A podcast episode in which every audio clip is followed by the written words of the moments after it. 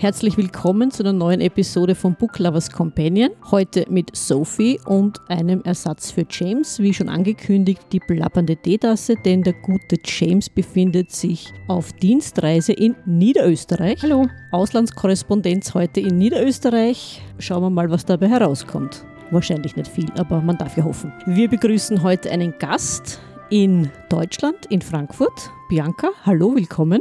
Schönen guten Tag aus Frankfurt. Hallo. Wir freuen uns, dass du die Einladung zu unserem Podcast angenommen hast und sind schon sehr gespannt auf einen netten Nachmittag, auf eine nette Unterhaltung. Vielen Dank für die Einladung. Ich fühle mich sehr geehrt und ihr habt mich aber ganz schön unter Druck gesetzt, beziehungsweise ich mich selbst. Das lag nicht in unserer Absicht eigentlich. Weil wir Überhaupt haben, nicht. Genau, unser Ziel ist es eigentlich, dass sich unsere Gäste entspannen und wohlfühlen und nicht unter Druck gesetzt fühlen. Also keine Sorge. Wie gesagt, kein Stress. Ein harmloser Tratsch. Genau, ein harmloser, ein harmloser Tratsch. Ich hoffe, du hast, du hast dich auch versorgt mit genug Flüssigkeit, Kaffee oder Tee. Ich habe hier einen Kaffee, ich habe ein Glas Wasser, ich habe hier sogar kleine Fischlis. Also von daher, Perfekt, perfekt, perfekt, perfekt. Wir auch. Bestens vorbereitet. Genau, wir haben sogar im Hintergrund, sieht man leider jetzt nicht, die Schwedenbomben stehen. Wenn du weißt, was das ist, ihr wart ja schon mal in Wien, das heißt, eigentlich müsstest du Schwedenbomben kennen, oder? das ist was Gehaltvolles, oder? Süß ist. ist alles relativ. Ach, das sind die Schwedenbomben. Ja, dann kenne ich sie. Grundnahrungsmittel, Schokolade, Zucker. Ja, eben, absolut, ganz genau, da stimme ich dir völlig zu. Wir, du hast gesagt, wir haben dich unter Druck gesetzt. Wie gesagt, nichts lag uns ferner. Wir haben einfach nur gedacht, du schaust mal in dein wahnsinnig tolles, ich sehe da im Hintergrund ein wahnsinnig tolles Bücherregal hinter dir. Das ist, ist ein Teil davon, ja. Ja. Denke ich Ein mir. volles. Ein volles. Unsere sieht man Geht noch um die Ecke. Ah ja, das ist wunderbar, weil sowas haben wir auch. Allerdings sieht man das nicht, weil wir sitzen hier in der Küche, da ist der Tisch größer für, für einen Computer und für das ganze Zeugs, das wir da liegen haben zum Aufnehmen. Und wie gesagt, bei uns geht es ja auch um die Ecke im Wohnzimmer. Ja, und sonstige Stapel anderswo. Oh gut. Eher die anderen Stapel anders, aber über die reden wir nicht. Aber das wird leider nicht weniger. Aber ich nehme an, es geht dir ähnlich. Du kannst dich auch nicht von Büchern trennen, oder? Nein, also mittlerweile habe ich ja jetzt auch einen E-Reader, also schon ein bisschen länger. Der ist ganz klasse, wenn man in Urlaub fährt und dann hast du da alle Bücher drauf und du kannst ein Buch nach dem anderen weglesen. Und früher haben wir uns die Bücher tatsächlich auf die Insel nach Madeira, sind wir sehr oft 20 Kilo nach Madeira geschickt Beachtlich. für drei Wochen und anschließend die, nee, die haben wir vielleicht auch mit, zum Teil mitgenommen und dann halt das Buch, also ein Buchpaket hin und her geschickt. Und jetzt hast du es auf deinem E-Book. Aber ansonsten Bücher sind klasse, also Handbücher, sagen wir mittlerweile, die Mhm. ganz normalen, herkömmlichen Bücher und ich liebe die ohne Ende. Und ich habe bestimmt auch 200 hier, die ich noch nicht gelesen habe, die darauf warten, dass ich die jetzt noch lese, weil ich muss die haben. Ja, Ich bin nicht allein, das freut mich. Nein, du bist, nein, du bist nicht allein. Ihr seid beide nicht allein. Das ist ja das Problem. Man sieht ein Buch und denkt sich, ah, das ist interessant, das möchte ich unbedingt lesen, das kaufe ich mir jetzt. Und der Stapel wächst und wächst und wächst. Der wächst und wächst. Ja, ganz genau. Früher dachte ich mir, man, ein Buch, man muss es nicht gleich kaufen. Ich habe es mir einfach notiert, weil ich kann es ja dann ein paar Jahre später auch kaufen, bis ich festgestellt Ja. habe, es ist nicht ganz so, dann ist die Auflage weg und es gibt es nicht mehr. Also muss man es wenn gleich kaufen. Oder du musst es lang suchen, um es dann noch mal zu bekommen. Ja, wenn es es noch gibt, ja. Ja, Ja. Das ist das Problem. Und wie gesagt, weil du sagst E-Reader, ich möchte, ich möchte auf meinen auch nicht verzichten. Ich meine, ich liebe, wie du sagst, auch Bücher, die gedruckte Version. Ja. Aber es ist halt auch eine Frage des Platzes. Und wie gesagt, wenn du auf Urlaub fährst, einen E-Reader nimmst halt leichter im Rucksack mit oder auch auf dem Weg in die Arbeit habe ich meinen öfter mit. Das geht halt leichter als mit einem großen Buch. Ne? Ich muss sagen, ich bin momentan dabei zu wechseln von gedruckten auf, auf E-Book, aber einfach schlichtweg aus Platzgründen. Ich weiß nicht mehr, wo ich sie hingeben soll, muss ich sagen. Das ist eigentlich eher, wohl mir ist das gedruckte lieber, aber ich ja, weiß nicht wohin. Zum Herrn Papa. Wir, wir, brechen, ja, ja, genau, müssen- wir brechen durch und ausquartieren, wir, das sagen, wird- wir werden ihm ausquartieren und werden sagen, das wird jetzt alles, wird wird das alles okkupiert. Ich, ich weiß nicht, ob er einverstanden wäre damit, aber gut. Wir nennen das Ganze dann Occupy Hobbyraum. Das ist brutal. Ja, so bin ich manchmal. Wenn es um meine Bücher geht, wenn es um meine Bücher geht, da kenne ich nichts. Aber es ist, ich finde es auch einfach schön, eine Bücherwand zu haben und dann auch immer mal mit den Augen darüber zu schreiben und zu sagen, ach, guck mal, das habe ich ja und das habe ich ja und ach, den habe ich schon lange nicht mehr gelesen oder die habe ich äh, schon lange nicht mehr, also einfach die auch wieder zu entdecken, als wärst du in einer Buchhandlung mhm. äh, und würdest die, oder auch die Cover die ja. sind ja zum Teil ja. so ansprechend, dass du sagst, ach, guck mal, das war ein schönes Buch und es ist tatsächlich auch ein echtes schönes Buch. Also, ja, dass du absolut. haptisch anfangen kannst, du kannst da drin blättern. Mhm. Und beim E-Reader, naja, dann, dann geht der Bildschirm aus und dann war es. Ist es weg? Ja, ganz genau. Aber ich finde besonders die zweite, hintere Reihe im Regal ist mir so eine Entdeckungsreise. Ach, das habe ich auch. Da noch ah, ja, stimmt, das habe ich du auch. dann noch entdecken kannst. Ja, sozusagen. Wollte ich auch mal lesen. Mhm. Ja, da war doch noch was. Aber der Fehler, der größte Fehler ist, wie ich letztens festgestellt habe mit dem Kollegen James, man darf sein Bücherregal nicht aufräumen, weil dann findet man nichts mehr. Wir haben nämlich eine, eine Sachbuchepisode gemacht die am Montag erscheinen sollte und ich habe ja ja und ich habe ich habe ein Sachbuch gesucht. Ich, ich weiß, ich habe es, ich habe es auch gelesen, nur ich habe keine Ahnung, wo ich das gut versteckt habe. Naja, solange es im Stapel liegt, den man immer vor Augen hat, findet man es. Und wenn man ihn wegräumt, nie wieder. Ja, das ist leider so. Dann ist vorbei. Ja. musst, du, musst du Buch führen. Ja, aber das, das, da muss ich Buch führen, liegt im dritten Stapel auf dem Regal mit, weiß ich nicht was, wahrscheinlich, aber sonst funktioniert das mhm. nicht. Ja.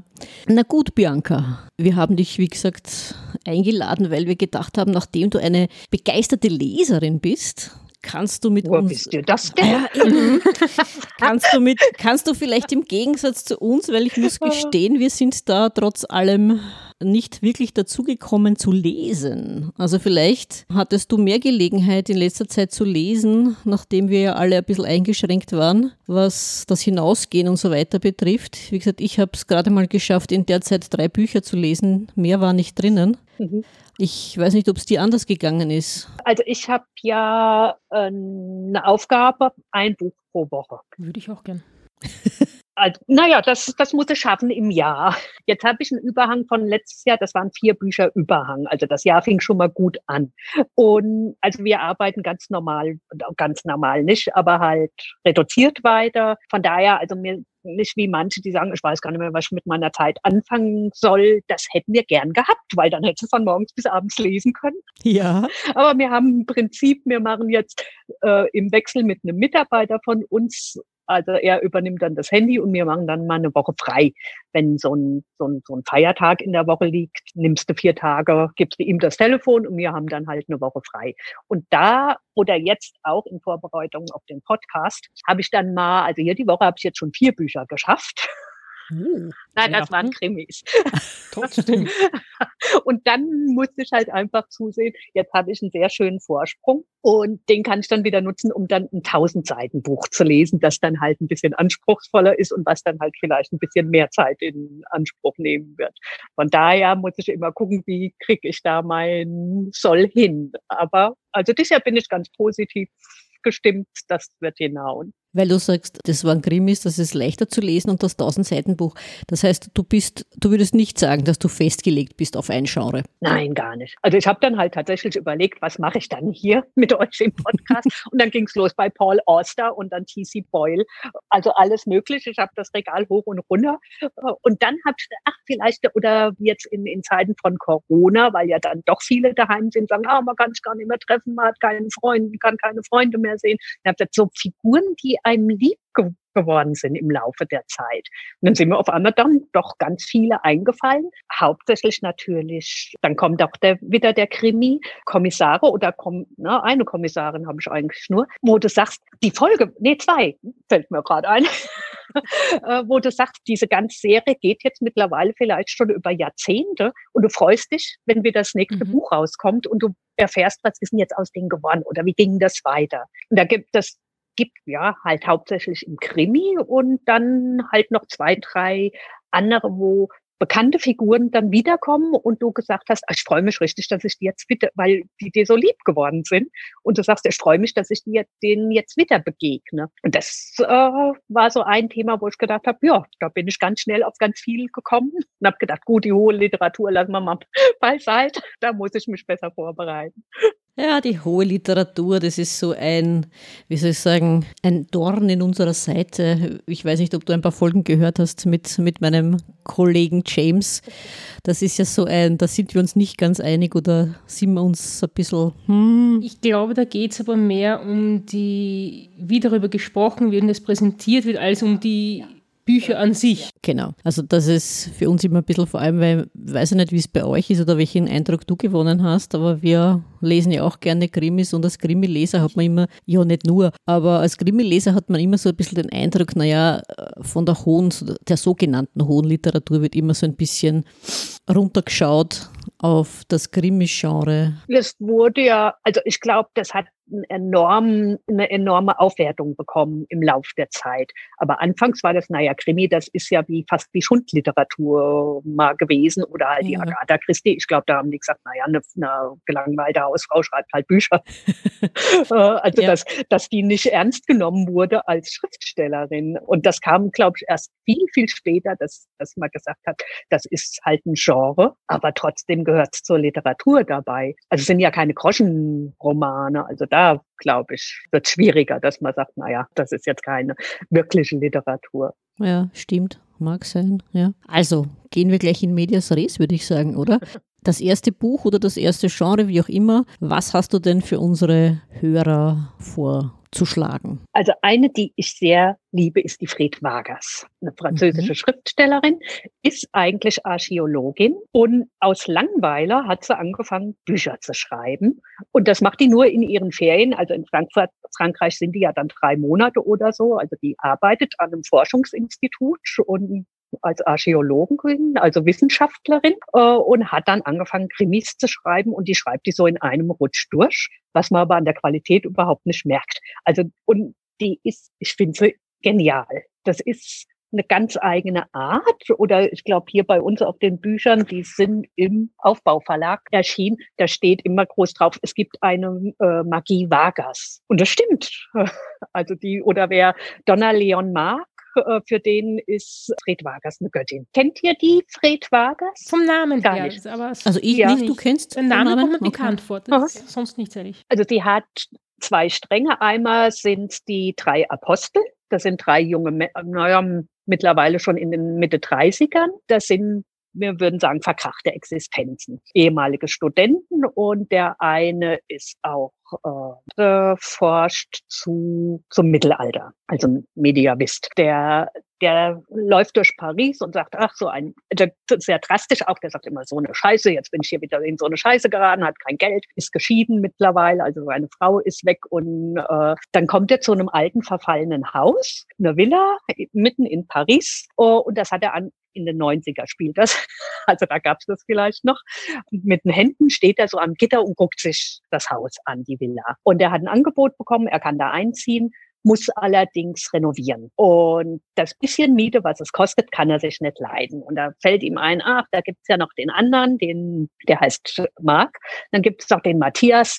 Das ist, ähm, wie heißt das, Frühvor, also ein, ein, ein vorzeitlicher Steinzeitforscher. Äh, das mag der eigentlich gar nicht, findet er ganz blöd weil eigentlich seine, äh, seine Zeit, das Mittelalter ist ja das Wichtigste, was es überhaupt gibt. Aber naja, er weiß, der braucht auch wahrscheinlich was, dann geht er zu dem hin und dann sagt er, ja, okay, ich muss sowieso jetzt meine Bude aufgeben, kann ich mir nicht mehr leisten, mache ich mit. Und dann sind sie zu zweit und dann sagen die, zu zweit haut das auch nicht hin, wir brauchen noch einen. Und dann haben sie den Lukas und der ist Forscher vom Ersten Weltkrieg. Das finden die zwei unter aller Würde, weil so Neuzeit. Modern. genau. Und die drei ziehen dann da ein und fangen an, sich das Häuschen zu rechnen. Dann sagt er, aber einen Punkt gibt's noch, der mag, mein Patenonkel muss auch mit rein. Und das ist ein Ex-Kommissar, den haben sie rausgeschmissen, weil der hat nämlich einen Mörder laufen lassen und der zieht jetzt auch noch mit eins.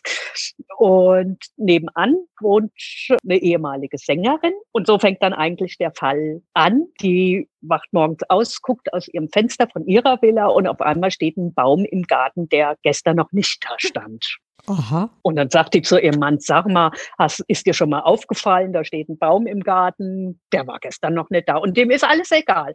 Der sagte, ich habe so viel Stress im Beruf, keine Ahnung, irgendwo wird er, hast vielleicht einen Gärtner beauftragt. Nein, habe ich nicht, da steht ein Baum, der gestern nicht da war. Und dann hat die ist die neugierig und beobachtet halt die drei jungen Männer. Das ist halt mal eine Abwechslung und die finde ich auch sehr angenehm. Und weil es halt tatsächlich in der Nachbarschaft ist, lauscht die auch gerne mal, was die, und dann geht die mal rüber und sagt, ich hätte ein Problem. In meinem Garten steht ein Baum, der war gestern noch nicht da. Das stimmt was nicht. Und die drei sind halt von ihrem Fachgebiet, jeder auf seine Art sehr schlau und intelligent.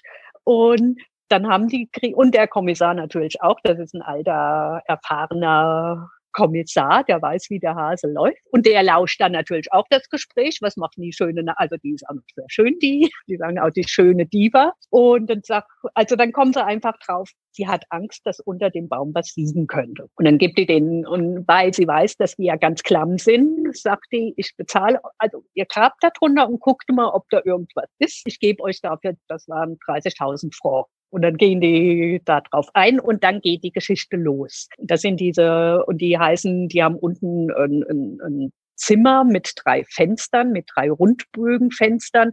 Und da stehen die drei drin und gucken halt auch raus auf ihren Garten. Und dann sagt der Kommissar, das sind die drei Apostel.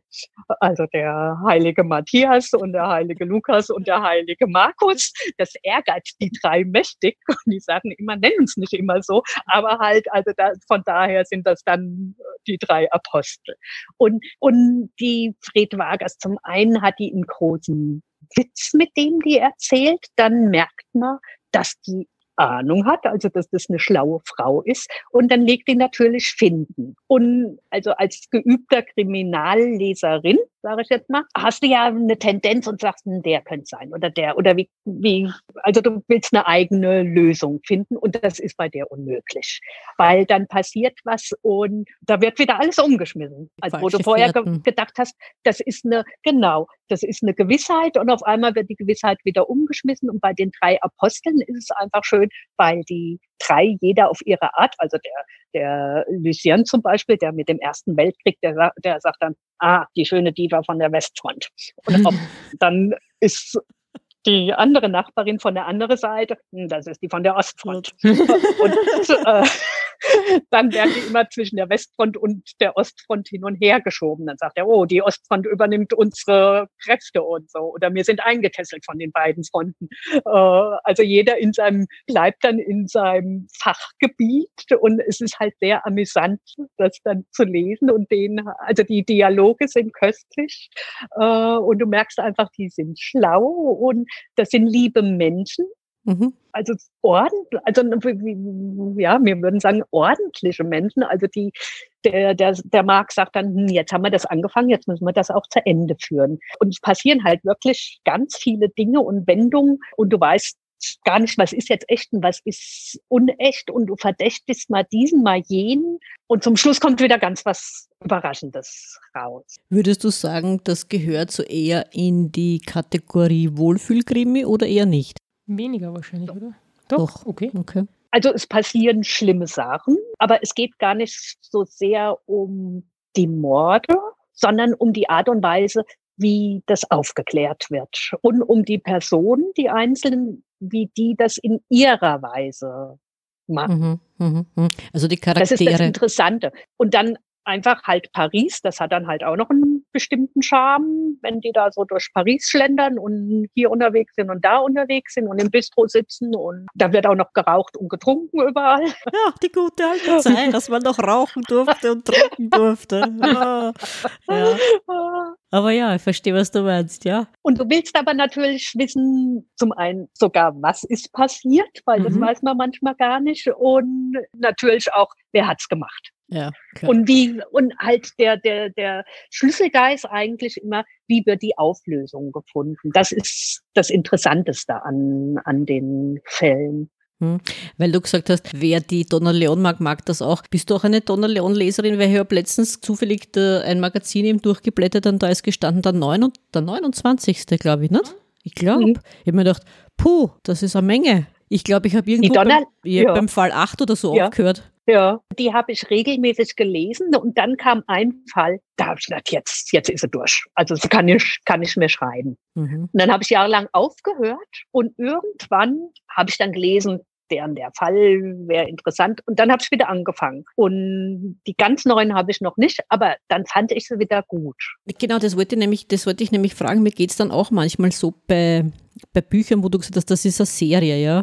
Du hast, du hast mhm. eine Figur und das geht über mehrere, über mehrere Bücher in Serienform. Mir geht es dann auch oft so, dass ich mir denke, ich glaube, ich mache mal eine Pause. Mhm. Ist, das, ist das durchaus etwas, was man vielleicht auch manchmal machen sollte, bewusst machen sollte, glaubst also bei der Donna Leon war es notwendig. Die hat mir dann tatsächlich, also der eine Fall, den fand ich so schlecht, der hat mir überhaupt nicht mehr gefallen. Habe gesagt, nö, brauche ich nicht mehr lesen. Aber als ich dann wieder, das war aber dann Jahre später, als ich es dann wieder gelesen habe, hat es mir doch wieder gefallen. Und das ist einfach halt, naja, die, der Brunetti, das ist halt ja auch ein netter Mensch mit, gut, vielleicht ist es dann, dass man irgendwann überdrüssig wird mit seiner Familie und mit seinen Kindern. Und ja, wie er dann durch Venedig und immer die Touristen. also dies, aber, oder die äh, seine Assist äh, Sekretärin, das war vielleicht am Anfang dann halt, weil es noch neu war und unbekannt und da fand man das sehr charmant und schön und nachher war es dann halt ein bisschen abgetroschen, weil du wusstest schon, hm was mhm. da so im Grunde, und naja, der Mord ist ja dann eher Nebensache. Da geht es mhm. wieder darum, naja, wie, wie, wie löst er den jetzt auf. Was mich ein bisschen frustriert hat, muss ich ganz ehrlich gestehen, bei der Donna Leon, weil ich es dann auch nicht mehr gelesen habe, war, es wird ja, es wird zwar aufgeklärt, aber es, mhm. es, es ist dann irgendwie immer kein Abschluss, weil die Täter aus irgendeinem Grund irgendwie nicht greifbar sind. Das war schlimm, das fand ich auch. Also das war so deprimierend. Zu realistisch. Wurde, ja, wurde gesagt hast, naja, Italien. Und sein, sein Schwiegervater gehört ja auch zu dem Clan ja, ein bisschen mit dazu, also der seine Beziehung spielen lässt und undurchsichtige Geschäfte hat. Und dann kommen die Guten da gar nicht gegen an und man muss halt tatsächlich mal ein, ein Verbrechen ungesühnt lassen. Das ist mir auch auf, genau, aufgefallen. Das fand ich auch nicht schön, dass, dass tatsächlich das manchmal so frustrierend geendet hat, dass man nicht sagt, so, das war eine gute, schöne Sieg. Ja, genau. Das ist vielleicht auch manchmal, also für mich war es dann ein bisschen störend dann, dass ich dann irgendwann gesagt habe, hm, ich hätte ganz gern eine, eine abgerundete Sache. Mhm. Es darf mhm. auch mal ein Täter hinter Gittern verschwinden.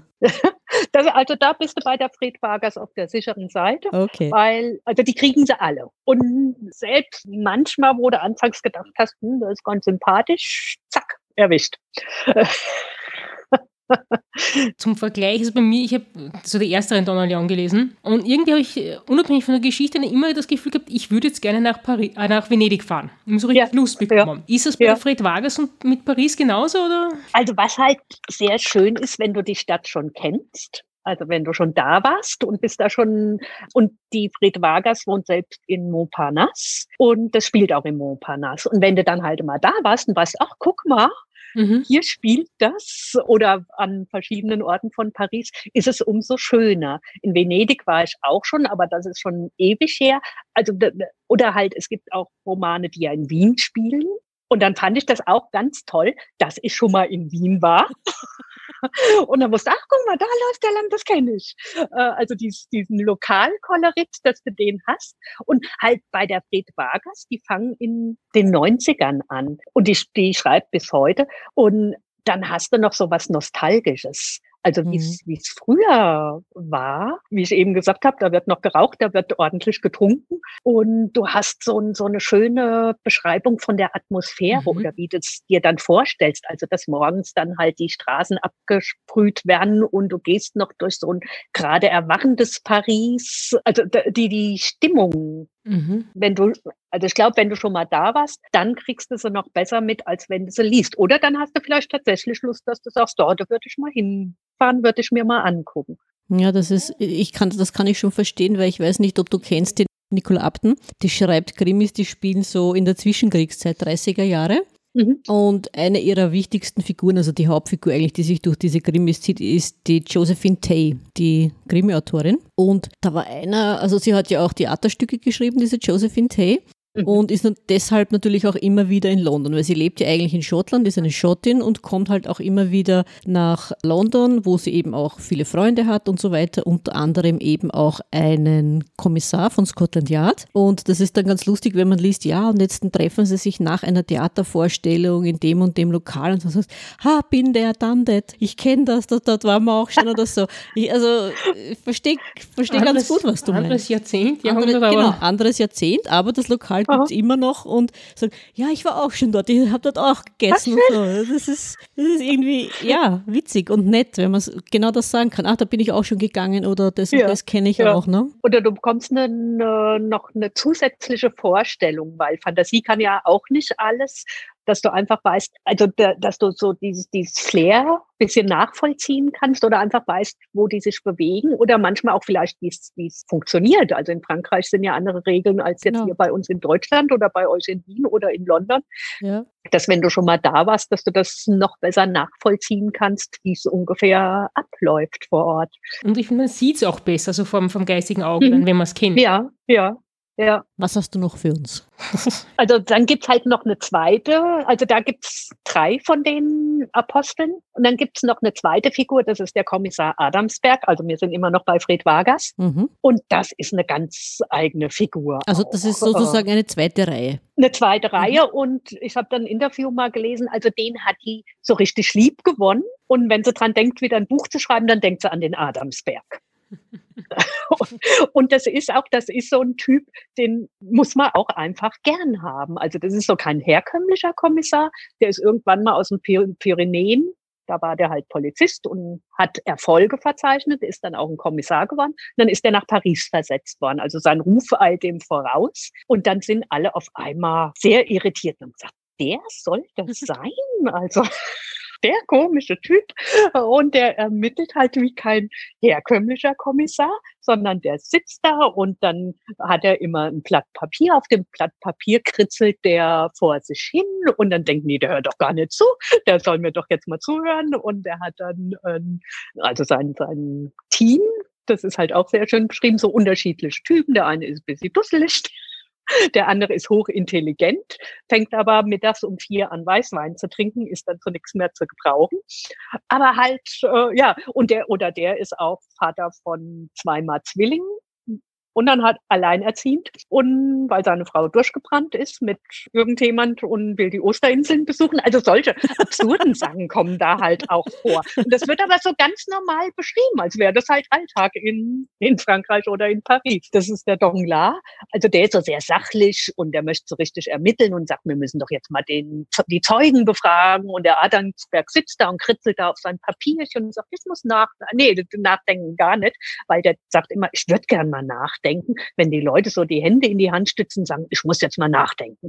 Wenn er das nachmacht, kommt nichts. Und er muss entweder halt vor sich hinkritzeln oder aber, das zieht sich halt durch alle Bücher dann, der sagt, ich gehe jetzt mal spazieren. Also er muss dann laufen. Und der ist so ein intuitiver Ermittler. Also dem fallen kleine Sachen ein. Warum liegt denn das jetzt noch da bei der Leiche? Das hat doch irgendeinen Grund. Und die anderen werden verrückt, weil die ganz anders ermitteln wollen.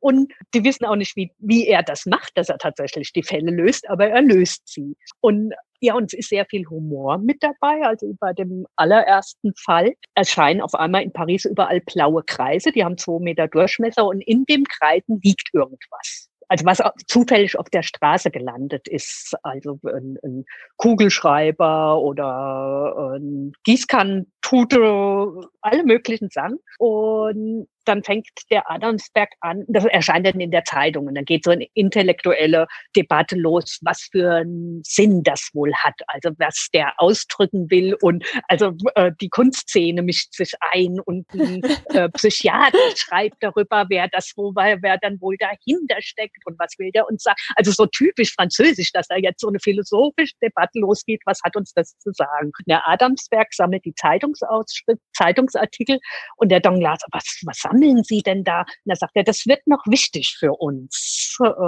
und das wird größer werden. Und das versteht der Dongla nie und sagt, naja, also der spinnt halt ein bisschen.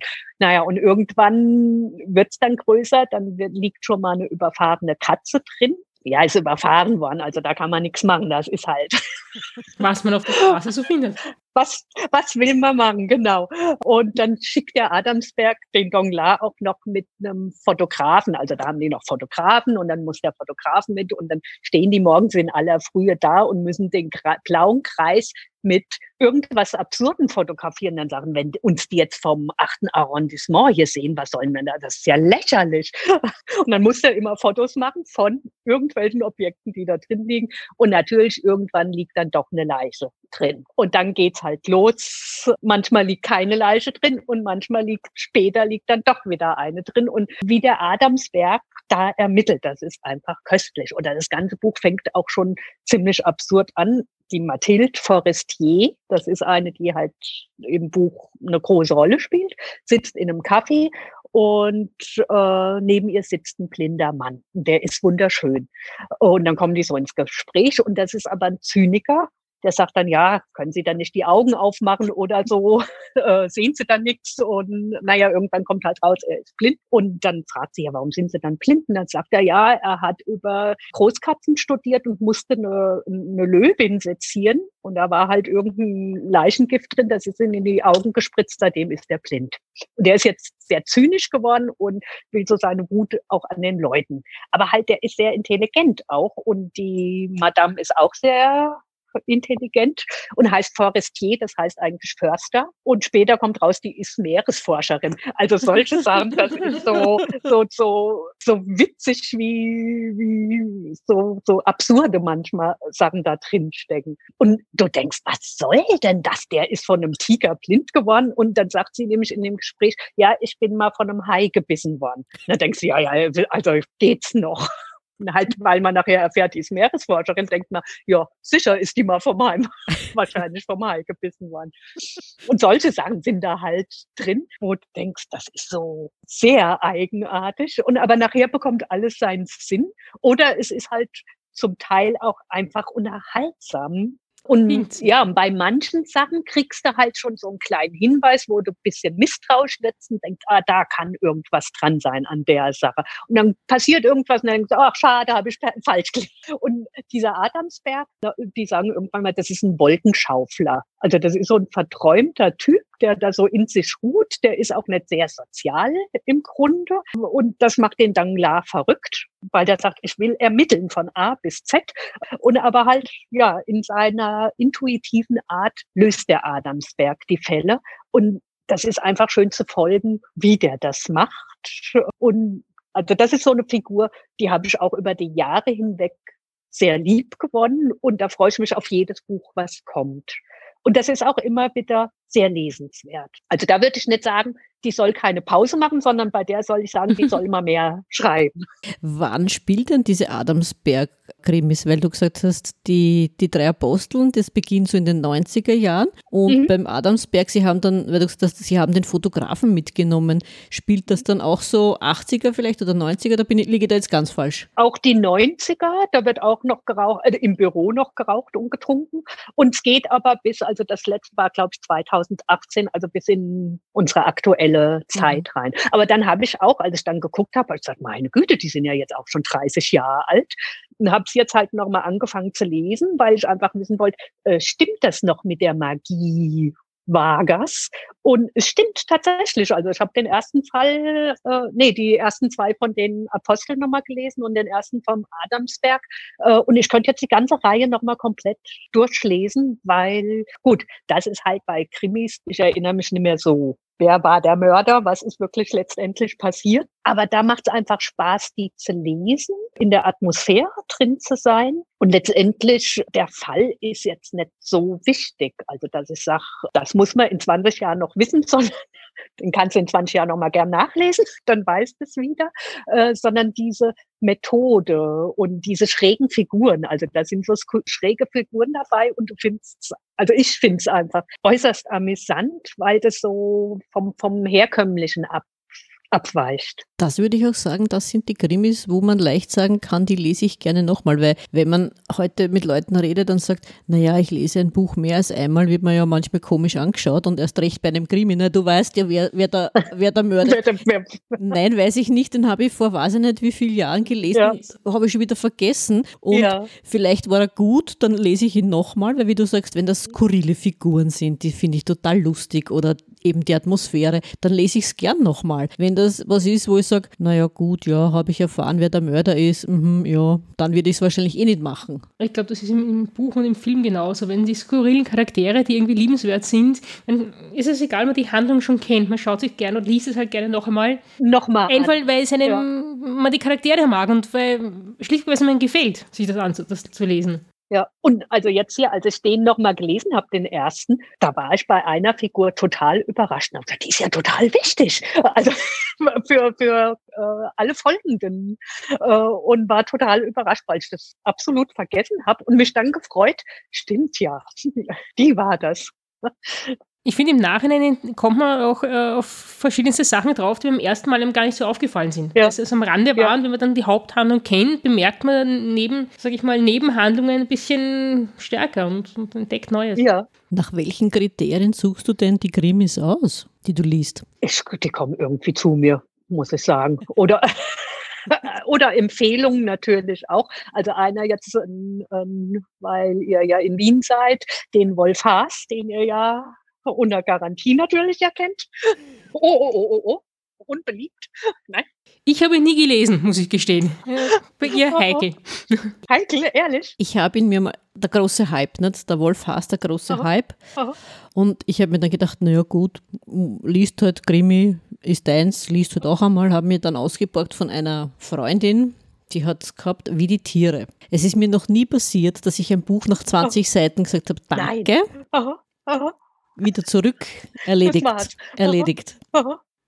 Gut, vielleicht würde dir heute gefallen. Vielleicht würde, Jahre her. Ja, ist schon Jahre ja. her. Vielleicht würde mir heute gefallen. Nur damals war die Sprache, wie sie geredet haben, alle und überhaupt. Ah, und wie ah. gesagt, das passiert mir nicht oft, dass ich sage, nach 20 ja. Seiten schon Danke. Das ist ein Ding. Aha. Aber vielleicht sollte ich ihm wieder mal eine Chance geben, ich weiß ich es nicht. Ich fand den klasse. Ich habe, wir, also wir haben den schon mehrmals bei Lesungen gesehen und das ist so köstlich, dem zuzugucken. Der sitzt vorne auf seinem Stuhl, so am, am Tisch und dann wackelt er vor und zurück und liest.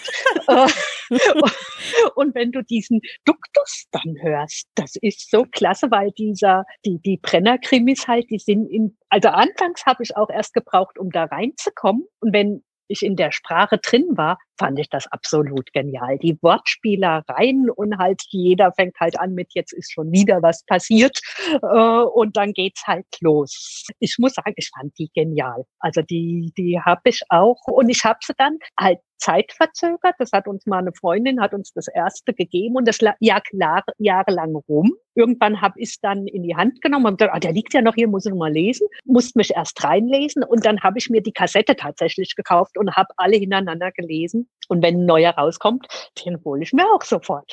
Ich muss es gestehen. Ja, ja, dann vielleicht sollte ich ihm noch mal eine Chance geben und vielleicht, vielleicht mit etwas anderem als wie die Tiere beginnen. Na, ich, ich weiß nur, ich habe, das ist schon Jahre her, damals war es halt aktuell, äh, das Parfum von Patrick Süßkind. Mhm. Habe ich damals angefangen, eine Zeit lang, hat mir nicht wirklich zugesagt, muss ich sagen, mhm. habe ich es weggelegt. Und einige Jahre später habe ich es halt dann wieder mal aufgegriffen, habe halt nochmal angefangen zu lesen und ja. dann hat es mir wirklich gut gefallen. Also dann habe ich dann wirklich halt durchgelesen und so, mhm. hey, ja, das war gut, das hat mir gefallen. Also es hängt auch, glaube ich, damit von einem selber ab, manchmal. Ja, in welcher, in welcher Stimmung man vielleicht gerade ist oder was auch immer. Vielleicht. Die Schmecke erinnern sich. glaube ich, ja, ist, glaube ich, oft, dass man äh, in einer bestimmten Zeit für was empfänglicher ist als zu einer anderen Zeit, wo in zu einer anderen Zeit ach nee, geht nicht an mich. Und irgendwann, also der, äh, den Süßkind habe ich auch gelesen. Ich fand das klasse, also da in diese Welt einzutauchen. Aber es gibt auch Bücher, wo ich sage, ach nee, ist nicht meins. Und später habe ich es dann nochmal probiert und dann dachte ich, oh ja doch, stimmt. Das ist klasse. Gut, dann gab es halt noch den Heinrich Steinfest. Na, auch nicht. Das ist nämlich auch ein ein Wiener. Jetzt dachte ich auch, jetzt kommt, oh nein, den noch nicht. nein, noch nie gehört. Muss ich gestehen. Und also der ist äh, eigentlich Wiener, der ist in Australien geboren, ist aber Wiener und mittlerweile lebt er hier in Deutschland in Stuttgart. Und der hat, also eigentlich läuft es unter Krimis, aber es sind sehr fantastische Krimis. Also da passieren halt auch Sachen, die nicht von der dieser Welt sind. Und der hat einen Kommissar, der Cheng, der ist Chinese, aber nur, weil seine Eltern Chinesen waren und er ist in Wien geboren. Und finde das blöd, dass er immer sagen muss, ich kann überhaupt kein Chinesisch, ich esse auch kein chinesisches Essen, ich bin Wiener.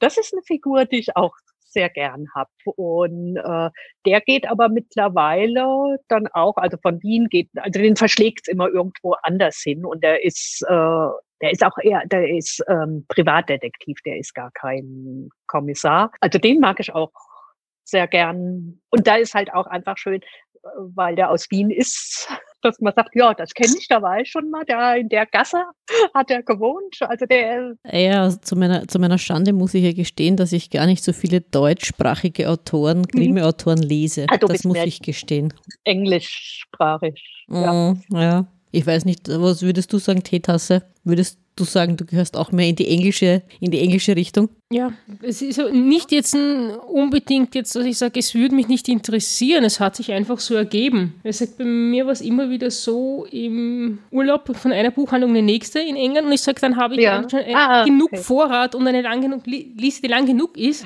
um sozusagen, dass ich dann eher sage bei uns, okay, ich meide Buchhandlungen, weil ansonsten komme ich nie hinterher. Das ist es eigentlich eher. Oder wir landen sowieso automatisch in der englischsprachigen Abteilung, weil mhm. letztens, letztes Wochenende, als wir, na, es war unter der Woche, als wir einkaufen waren, wo sind wir hingegangen? Ja, du. Gera also gerade aus Sie hinterher. Ich wäre ja vorbeigegangen, ja, in meiner, in meiner Disziplin. Ja.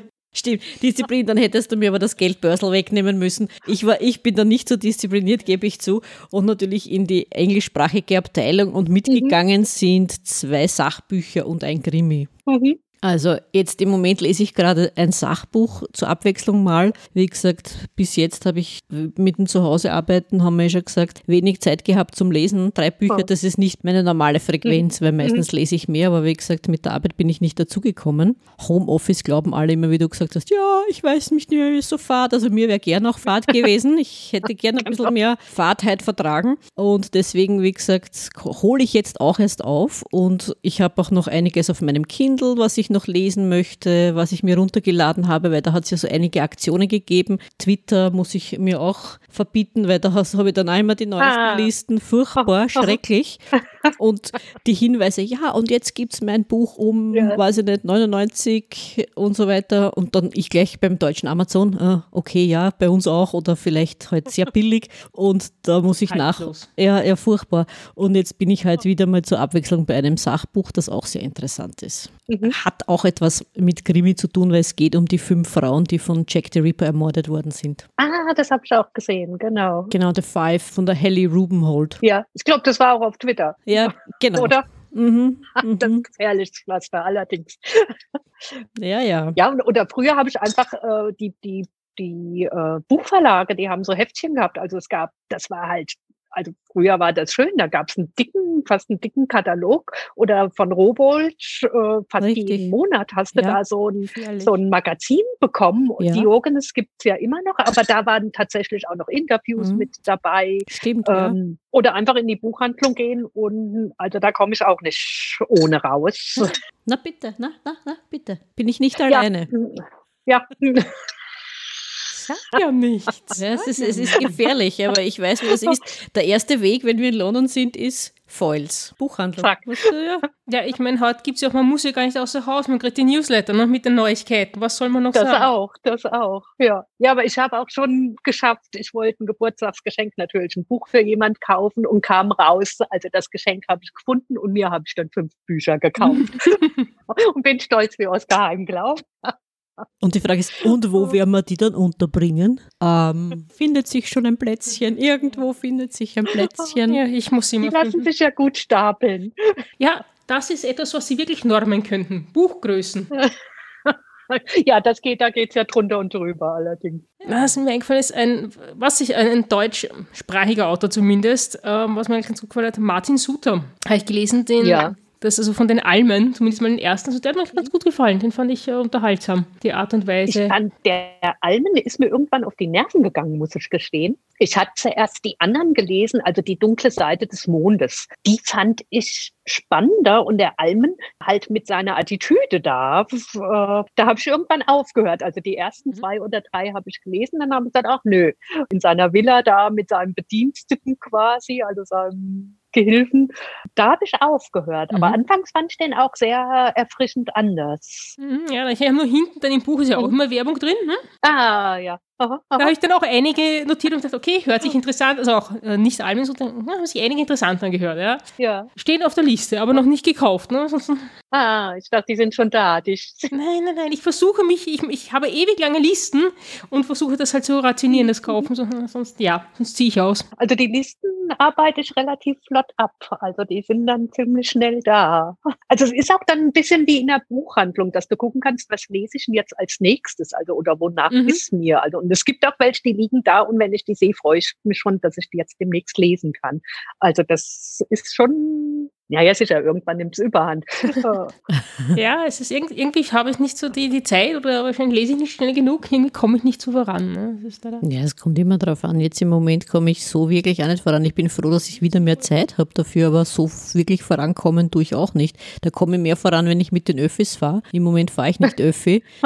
und da komme ich auch weniger zum Lesen, weil ich bin ja doch gute Stunde unterwegs mit den Öffis, mhm. Straßenbahn und Bahn. Stimmt, da kannst du schon da geht, ja. schon, da geht schon einiges, ne? Also beim Hinfahren oder auch beim Heimfahren, das, da kann man schon einiges lesen. Bei gewissen Büchern kann man so nicht lesen. Also es, es, gibt so ein paar Projekte, die ich habe, wo ich sage, okay, da müsste ich mich mal wirklich hinsetzen und in Ruhe lesen, weil das, das geht einfach nicht so zwischendurch und nebenbei. Mhm geht der Krimi leicht. Der Krimi, den, den Krimi kann man leicht so nebenbei lesen. Bestimmte, bestimmte Sachbücher oder auch wirklich ja. literarische Werke. Ja, vielleicht eher da nicht. brauchst du einfach länger. Und da finde ich auch die Ruhe. Mhm. Dass da, also da könnte ich zum Beispiel in der Bahn ganz schlecht lesen. Äh, oder wenn dann halt Leute um dich drum sitzen und quatschen und erzählen und rein und also dass die Unruhe, die da ist, äh, und du willst dich konzentrieren auf literarisches Werk. Also, oder ja, selbst Krimis. Naja, doch, die könntest du vielleicht noch eher in der Bahn lesen. Aber andere, da brauche ich, da muss ich auch, und am besten halt von morgens bis abends, dass du da deine Ruhe hast und kannst den einen durchlesen. Das stimmt, für den Urlaub. Auf Balkonien oder in Gardenien, gell? genau. Ja, aber draußen kann ich gar nicht so lesen, habe ich gestern wieder festgestellt. Warum? Ich weiß es nicht. Da ist es nicht so ruhig. Da plätschert das Wasser. zu viel Ablenkung. Ja, da plätschert der Wasser, dann hört man dort ein Zwitschern, dann schaue ich da hin, dann schaue ich dort hin. Ich aha, aha. Du bist so wie das Eichhörnchen wie ab durch die Hecke. Wo, wo, wo? Ja. wenn, ich, wenn ich im Wohnzimmer sitze da ist es ruhiger, da geht es leichter für mich. Ich weiß nicht warum. Wenn ich draußen ist, so, so schön es ist, ich komme nicht weiter. Und da wunderst dich über Monsieur Maurice, wenn er abgelenkt ist und einmal Deutsch hat und einmal Deutsch hat. Das ist ja kein Wunder. Ich wundere mich nicht. Ich, ja, weiß es, dass es so ja, ist. Eben. Ja. Ich habe auch gesehen oder gelesen auf Twitter, Bianca, dass du das äh, allerneueste Buch von der Marihanna in ihrer Kate Daniels-Reihe schon geordert hast mittlerweile. Das habe ich jetzt endlich mal geordert. Ich war ganz, ganz spät dran und da freue ich mich auch schon riesig drauf. Kannst du auch. Und kannst du auch. Weil, ja, das habe ich schon gehört, dass man es nicht mehr aus der Hand legen kann und sich die Fingernägel abkaut. Gut, das war ein bisschen übertrieben. Ja, aber ihre finde ich sowieso, ich finde die so spannend, das sind wirklich Page-Turner. Also das, die will man ja wirklich in einem Rutsch durchlesen, weil die, die Spannung so gut aufgebaut ist. Oder Katharina zum Beispiel, der habe ich die dann auch zu lesen gegeben. Und dann hat die gesagt, ich sehe das als Krimi vor, also als Film vor mir, als würdest du jetzt einen Film sehen. Und, und dann äh, habe ich gelesen, ja, die Mary Hanna hat ja auch Drehbücher geschrieben und das merkst du da. Mhm, also das, das wirklich ein Kapitel und dann Cut und dann kommt eine andere Sichtweise. Und du willst aber wieder zurück zu der ersten, da wo der Cut kam, da willst du wieder hin, musst aber dann halt erst noch durch das Kapitel Cut, dann knüpft das wieder an. Also das finde ich sehr, sehr gut gemacht bei der Mary Hannah. Erinnert mich an die Lilia Sigurda Dottir. Die habe ich noch nicht gelesen. Ja, und die hat auch so, dass es, das ist auch so sag ich mal, von drei Blickwinkeln von den Figuren, mhm. von drei verschiedenen Figuren und eben so kapitelweise diese Sprünge. Aha, ja. Aha. Vielleicht kommt es auch daher, die schreibt ja auch Stücke, also vielleicht Möglich. Mhm. spiegelt sich das halt dann auch wieder. Ja. Das, was du sonst noch schreibst, dass das dann in deine Bücher einfließt, in deine Romane. Aber ist, ich fand das gut. Und von, von der Mariana muss ich erst, das liegt am Kindle so ziemlich weit oben. Ja, weil da bin ich nicht Ah, so. ja. Da Das erste ja. habe ich noch nie gelesen. Ehrlich? Na, weil da habe ich, ich muss gestehen, da habe ich nicht so viel Geduld. Meine Hochachtung, ich habe nicht so viel Geduld, weil ich habe, sobald eins rausgekommen ist, habe ich sofort auf meinem Dann- Kindle, Aha. wollte ich es lesen, das gebe ich zu, da bin Mhm. ich, Mhm. da will ich es unbedingt lesen, will ich unbedingt wissen. Und wie gesagt, die letzte, die letzte Kate Daniels hat ja doch ein bisschen länger gedauert. Mhm. Ja, weil sie da die anderen. Genau, die anderen Reihen, genau, die Ja. da gekommen Ja. sind. Ja. Und ich hoffe ja doch, dass es, dass es weitergeht, dass es dass noch mehrere Bücher kommen oder eines oder zwei noch mit der Kate Daniels. Schauen wir mal. Ich glaube schon. Das, das fand ich ganz interessant. Ich habe die zuerst auf Deutsch gelesen.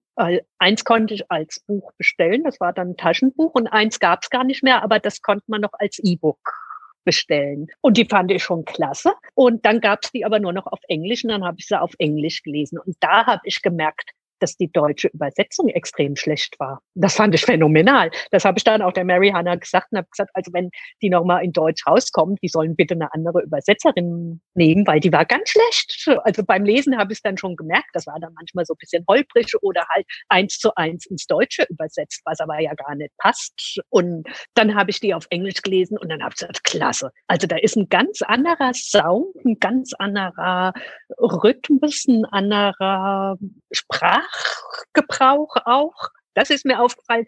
Da wird mächtig geflucht. Vor allem wird, wird auch mächtig viel zerstört, kann man sagen. Weil wenn du sagst, du hast das auf Ja. Deutsch gelesen und das war so schlecht, ich meine, damit tut man ja den Autoren auch keinen Gefallen. Ja, und die, die Mary Hannah hat dann gesagt, also die fand das sehr interessant und hat gesagt, danke, dass du mir das gesagt hast. Ich hätte es ja gar nicht gewusst, weil ich ja kein Deutsch kann. Und halt der Ian Ranking zum Beispiel, der wird ja klasse übersetzt ins Deutsche. Also da passt sie. Also es kommt dann halt wirklich drauf an, wen nehmen sie denn? Und dann, da habe ich auch gedacht, das war der Goldmann Verlag. Das war so eine Zeit, wo tausende Frauenkrimis rauskamen. Und ich glaube, da haben die dann jetzt so einen Wert drauf gelegt, dass die Mhm. gesagt haben, es muss gut übersetzt werden, weil ich glaube, die hätte das Potenzial, dass die hier sehr bekannt werden würde. Ja, das glaube ich Also auch. wenn- ja, ja, ja, ja. Wenn, wenn, Wenn jemand halt stimmt. gern, genau. Ich genau. glaube überhaupt, also bei Übersetzungen genauso wie Synchron Synchronisationen, dass es in den letzteren Jahren etwas lieblos geworden ist und aus, sage ich Mhm. mal, Kostengründen, dass halt weniger Zeit investiert und ungenauer wird und halt das Ergebnis dann halt leider schlechter. Ja, das glaube ich auch. Ja, halt aber ich fand das sehr rauskommt. schade, weil dadurch ist dann unter Umständen so eine Autorin für den deutschen Markt verbrannt. Ja. Ja, aber wenn man eines gelesen hat und gesagt, naja, das war nichts, greift man wahrscheinlich nicht mehr ein zweites Mal hin. Weil du, Ja. weil die meisten ja dann einfach nicht so weit gehen würden und sagen, naja, das, das lag an der Übersetzung, sondern die würden sagen, die kann nicht Mhm. schreiben. Ja, das bedenken Genau, wir gewöhnlich genau. nicht, dass es die Übersetzung ist. Also an Ja. diesen, diesen Punkt denkt man meist. Stimmt. Ja, eben. Das ist, das ist halt dann die Gefahr und damit kannst du Autorin einen Autor für, den, für einen bestimmten Markt ruinieren. Was aber, sage ich auch, ist, äh, auch bei einer noch so guten Übersetzung, egal ist aus welcher Sprache, es ist immer ein Unterschied zum Original, weil Mhm. gewisse Sachen Ja. funktionieren einfach Natürlich. nicht in einer Anspielung. Seien es jetzt Ja. Wortspiele oder gewisse Dinge, die man dort kennt, Ja. Anspielungen, das funktioniert leider nicht. Darum ist es natürlich immer besser, das Original zu lesen, vorausgesetzt man versteht es. Das ist halt das Problem. Ne? Ja. Ich glaube, das ist auch bei den Französischen ja. sehr stark der Fall. Ich glaube, Ja. das ist von der Sprache her Aha. ganz eigen und wenn man das jetzt im Ja. Original liest, ist es, glaube ich, eine weitere Dimension. Aber du wolltest was sagen, wir haben dich unterbrochen. Es ging einfach um dies, dass wenn du das Original lesen kannst, dann ist es natürlich klasse. Aber halt bei manchen Sachen bist du einfach darauf angewiesen, dass du die Übersetzung hast. Also beim Französischen, das habe ich mal sehr gut gekonnt, aber da würde ich mir jetzt auch nicht mehr zutrauen. Weiß nicht, ob, könnte ich mal ausprobieren. Und das, äh, ja, das wollte ich noch sagen, halt bei der Mar- Marihanna. Dadurch ist es mir halt aufgefallen, weil es halt im Deutschen keins mehr gab. Da habe ich gesagt, naja, da musst du halt Englisch lesen. Und da habe ich erst gemerkt, wie, wie sehr der Unterschied besteht. Also, das ist wirklich, dass die richtig gut formuliert im Englischen und dass es halt wirklich tatsächlich an der deutschen Übersetzung lag.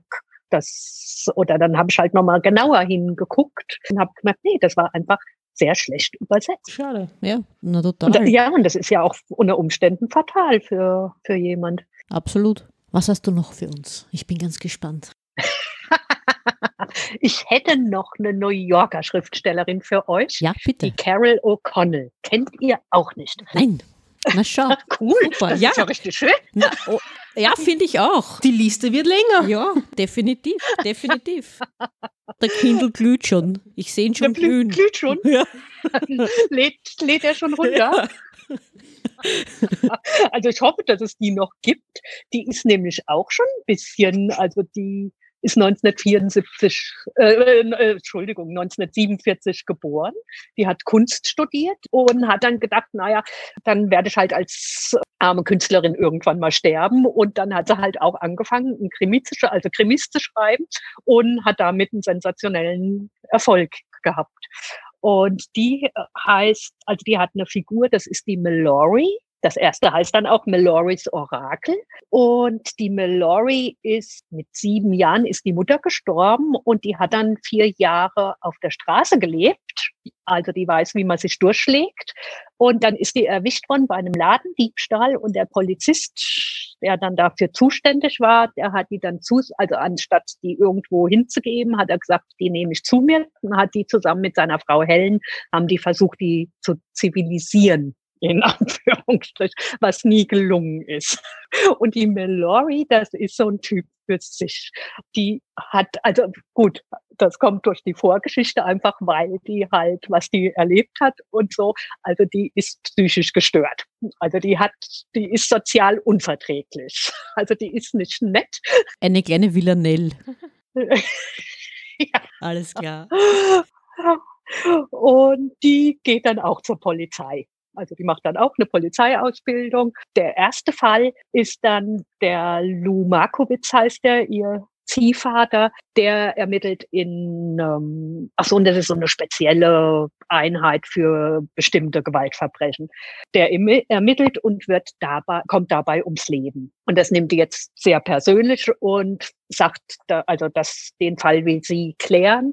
Und eigentlich ist die halt schon wie so ein, so ein ja, wie eine Maschine fast. Also die arbeitet ungern im Team, äh, die hält sich nie an Regeln, die macht, was die will.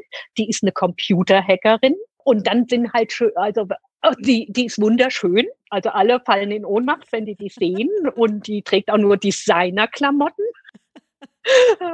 Und ähm, schließt aber keine Freundschaften, hat aber immer Menschen um sich rum, diese aber tatsächlich manipuliert. Also da gibt es einen Charles Butler, der hat so eine äh, Consulting-Firma, der ist steinreich und das ist ein ganz schlauer Kopf. Also wenn der ein Buch einmal durchblättert, weiß der, was drinsteht.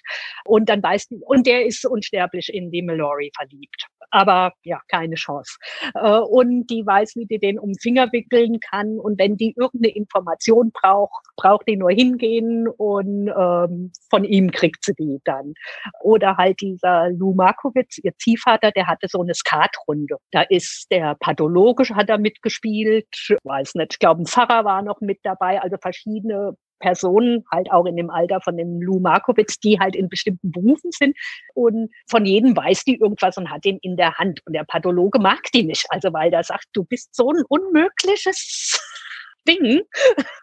Und dann weiß die aber, wie die, in, an, du hast den doch obduziert und jetzt sag mir mal das und das und das. Also die kommt immer an die Information ran, die sie braucht, indem sie halt die Leute manipuliert oder unter Druck setzt. Also eigentlich ist die wirklich unsympathisch, aber. Wollte ich gerade fragen, wie du, wie du die Figur empfindest, weil so wie du sie schilderst, ist sie eher so, also eigentlich will man mit der nichts zu tun haben und ist total unsympathisch und Hände weg und trotzdem bleibt man dabei, nehme ich ja. an. Ja, und das ist genau das, was du jetzt gesagt hast. Das hat die Carol O'Connell von ihrer eigenen Figur gesagt. Die hat gesagt, privat wollte ich mit der nichts zu tun haben. Ich würde die nicht kennen wollen.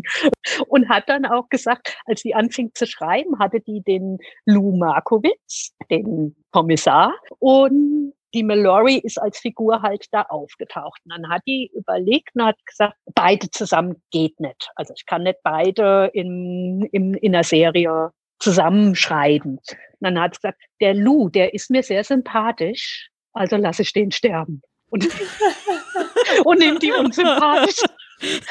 die unsympathische als Figur. Das fand ich als Aussage so grandios weil eigentlich wird sie sagen, du kannst doch nicht den Sympathischen sterben lassen und nimmst da so eine Menschmaschine. Eben. Aber halt, die zieht dich in den Bann. Also das ist dann letztendlich. Ich finde, es mich erinnert auch an die, an die Fernsehserie The Closer, wo die Hauptfigur ja auch sehr unterhaltsam ja. ist anzusehen, ja. aber eigentlich nicht ja. sympathisch ist.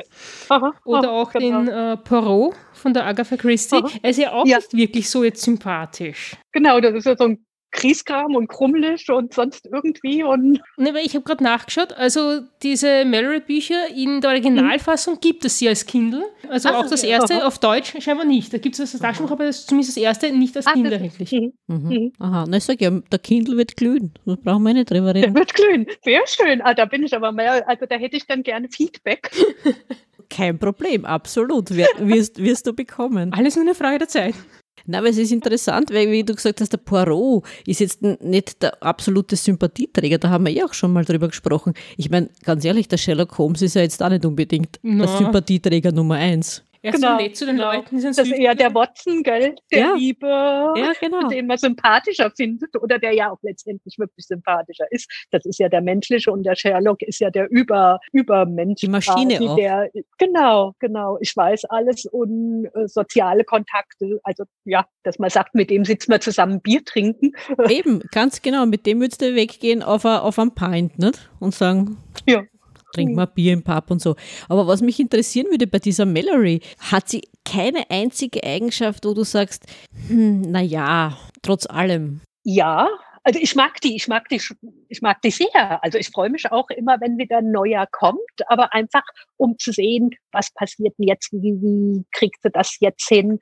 Also die ist ja so ein, ja, eigentlich ein armes Kind, der halt ja auch in der Vergangenheit, also die Mutter ist gestorben, als es sieben war und später kriegen wir auch mehr mit von, von ihrer Geschichte. Und äh, die Mutter ist auch umgebracht worden. Also das kommt später dann, da arbeitet sie später dran oder ihr Vater ist verschollen und in späteren Fällen reist sie quasi in ihre Vergangenheit und versucht rauszukriegen, was alles so passiert ist. Und dann gibt zwei Fälle. Einmal ist ein kleines Mädchen, das steht in New York im Central Park. Und ja, das ist, das ist halt auch, das ist sehr surreal, die, die, die, wie das da anfängt. Da laufen Kinder schreiend aus dem Park raus und diese Erzieherin schreiend hinterher. Und das kleine Mädchen bleibt stehen und sagt, ich will zu meinem Onkel Red, glaube ich. Äh, und dann wird da halt irgendwie die Polizei gerufen, weil Ratten durch den Park zuhauf ziehen. Äh, und dann das kleine Mädchen bleibt halt stehen und hat Blut auf ihrem T-Shirt. Naja, und dann gehen sie halt irgendwann mal zu einem Baum und dann wissen sie, warum die Blut auf dem T-Shirt hat, weil nämlich da oben liegt eine Leiche und da kamen auch die Ratten her. Also das erklärt sich dann von selbst. Und diese Kleine rührt die dann halt natürlich sehr, weil ja, die ja jetzt so, so äh, verloren ist. Und das ist halt, das, da weißt du dann einfach, dass es von ihrer Geschichte kommt. Dass, also da gibt's Punkte, wo, wo du weißt, das berührt die jetzt. Und dann gibt's noch mal einen anderen Fall. Da ist ein kleiner blinder Junge und das ist extrem spannend. Der hat eine Tante, die ist Nonne und die wollen sich treffen und dann verschwinden die. Und das ist, ich glaube, damals gab es noch keine Überwachungskameras. Also es ist aber tatsächlich, in dem einen Moment sind die noch da und da kommen sie nicht mehr an. Mhm. Also als würden die in einem Spalt verschwinden. Mhm. Mhm. Und der kleine Junge, das ist so genial auch beschrieben, wie der blinde Junge jetzt versucht, seine Umgebung, also die entführte Umgebung wahrzunehmen. Also wo sind wir? Man will ja nicht so viel spoilern. Ja, aber dann ertastet er halt Sachen, auch nicht so schöne Sachen. Und der rührt dann natürlich die Mallory auch. Weil das sind, also wenn es dann um Situationen geht, wo Kinder auf sich selber gestellt sind, dann weißt du einfach, okay, das kennst du noch aus ihrer Vergangenheit. Oder halt der, dieser Lou Markowitz, als der ermordet wird, dann weißt du einfach, das war die einzige Person, die überhaupt eine Chance hatte, sowas wie Zuneigung, dass sie Zuneigung für jemanden empfindet.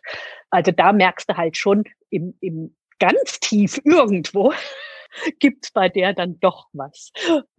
Aber es ist auch, ähm, Also die ist eine ganz eigene Figur. Also die bleibt auch immer gleich alt. Mittlerweile sind jetzt 30 Jahre rum und die ist immer noch Mitte 20 oder so. Das finde ich ein bisschen albern, weil, also letztendlich würde ich sagen, die ist keine Mitte 20, sondern die ist Mitte 30 oder noch älter vom, vom Wesen her einfach. Aber das ist, glaube ich, irgendwie so eine Eigenart von der Carol O'Connell, dass die ihre, ihre Heldin da nicht oder Anti-Heldin nicht altern lässt. Aber okay, die Figur altert nicht, aber die Zeit ändert sich sozusagen von der Gegenwart her oder sind wir dann eigentlich immer noch äh, in den 90ern, wo Scheimer angefangen hat? Nee, äh, wir sind in der Gegenwart dann.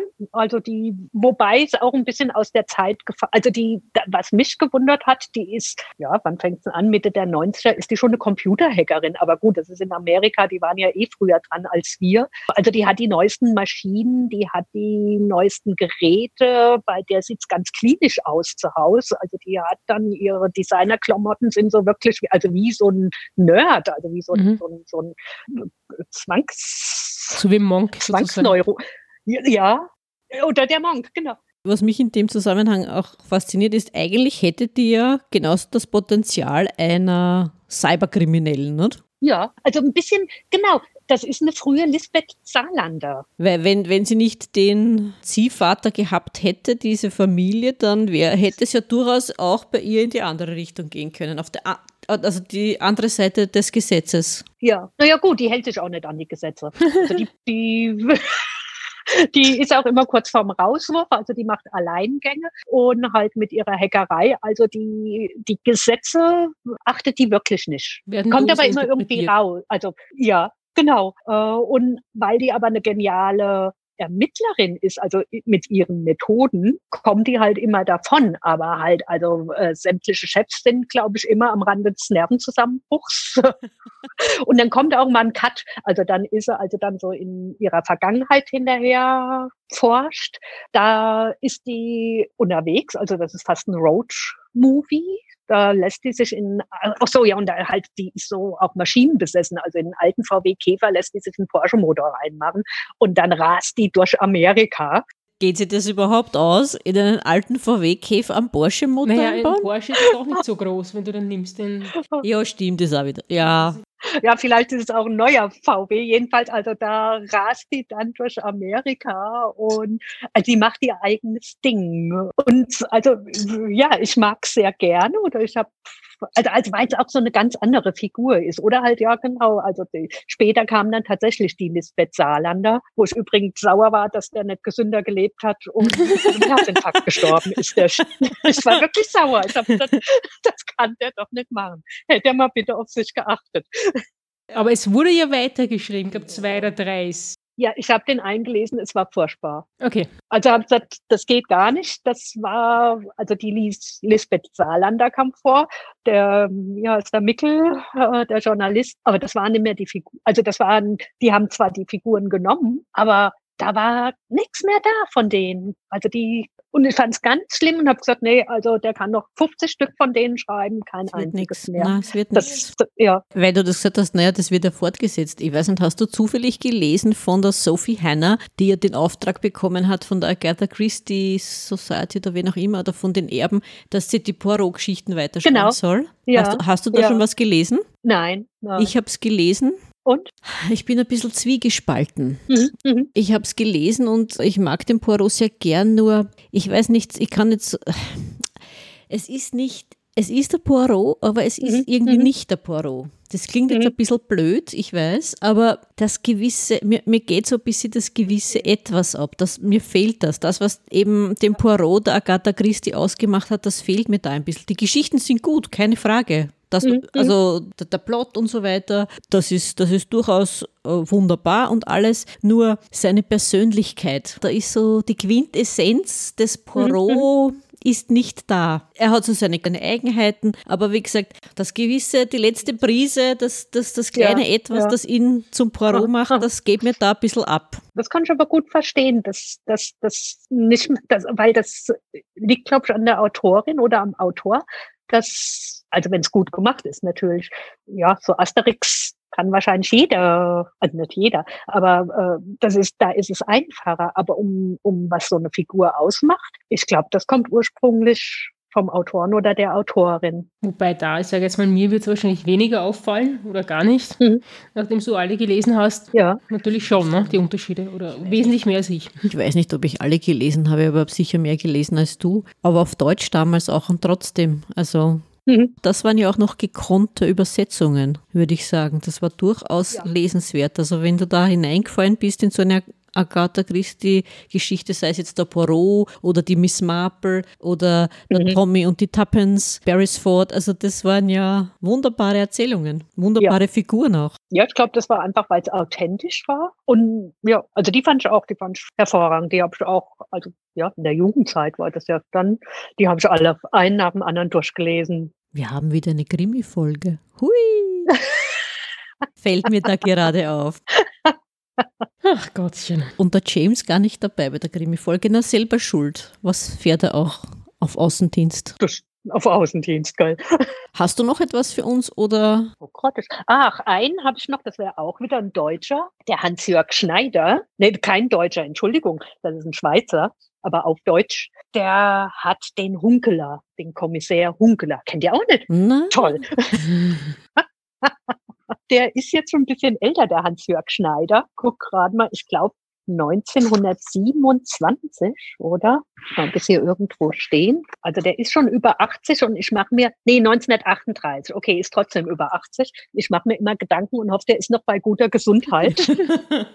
naja, die Donna Leon ist auch schon 77. Die ist auch, die ist auch schon da. Ja? Mhm. Die Zeit vergeht. Mhm. Ja, und den Hunkler, den mag ich auch sehr gern. Der ist Kommissär in Basel und das ist auch so ein ganz eigener Typ. Der ist halt jetzt, der ist halt schon bodenständig, also der ist jetzt schon seit ewig bei, bei der Polizei und er ist auch jetzt schon so ein bisschen desillusioniert und sagt immer, ach, wir fingen, also wir laufen immer nur den Kleinen hinterher und die Großen müssen wir laufen lassen, so ähnlich wie bei Donna Leon. Nur der gibt nicht auf. Er sagt, wir müssen auch mal an die Großen dran. Und ja, und der hat, wie viel hat er mittlerweile? Warte, guck mal, mein schlaues Buch.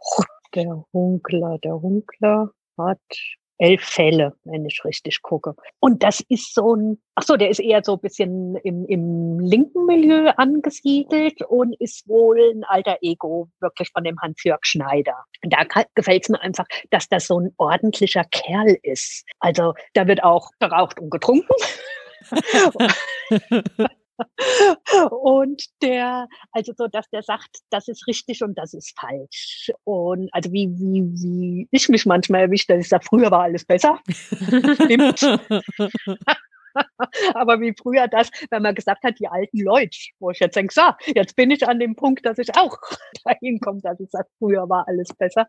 Also die, die Zustände manchmal, dass die Menschen ordentlicher waren. Und der hat so viel Sympathien für seine Figuren. Also das sind so nette Menschen, wo man sagt, na, die schlagen sich so durch den Alltag. Da ist eine, die ist äh, Kassiererin im Supermarkt und du wünschst dir wirklich nur das Beste und dass das gut ausgeht. Also die ist dann in so einen Fall verwickelt. Und der auch. Dann kommt er einfach nur mal zu der heim und befragt die. Und das sind zwei Seiten oder so. Und dann geht er und die Gedanken, die er sich dann über die Frau macht, die er jetzt gerade kennengelernt hat, das ist klasse. Also der erkennt sofort, was die vom Leben will und sagt, in ihrem kleinen Alltag, den sie hat als Verkäuferin da, wünscht er dir, ihr das vom Herzen und sagt, ich hoffe, dass das klappt dass das gut geht und weiß, also im Fall entwickelt sich das dann halt so, dass er so ein bisschen Auge auf die haben muss, weil die wirklich in eine gefährliche Situation kommt. Und wie der so durch Basel streift, das ist halt auch schön. Also der geht dann da immer in die Beiz und dann sitzt er da und dann erzählt er mit seinen Kumpels äh, und das ist auch dann mehr so, dass der darüber erfährt, was ist so los im Viertel. Und dann sagt er, ich habe gehört, da und da ist was passiert. Und dann geben die ihre Meinung wieder. Und da holt er sich auch Informationen raus. Also das ist auch keiner, der jetzt wirklich nur im Kommissariat mhm. sitzt mhm. und da ermittelt, äh, sondern da hat er seine Leute, die befehligt er und sagt, du machst das, du machst mhm. das, du machst das und lässt sich so die Informationen zutragen und der ist dann so in Basel unterwegs. Und das ist halt dann auch schön vom Flair einfach, dass er sagt, so, jetzt gehe ich da hin, jetzt gehe ich da hin und jetzt sitzt er da nochmal in der Kneipe und trinkt da noch was und, und das ist halt auch, also der ist auch, ich glaube, fängt auch in den 90er Jahren Also scheint so eine spezielle Zeit zu sein. Da wird halt auch noch viel getrunken und geraucht. Und dann hat, also der war mal früher verheiratet und hat eine Tochter, aber geschieden und die Tochter ist auch weg.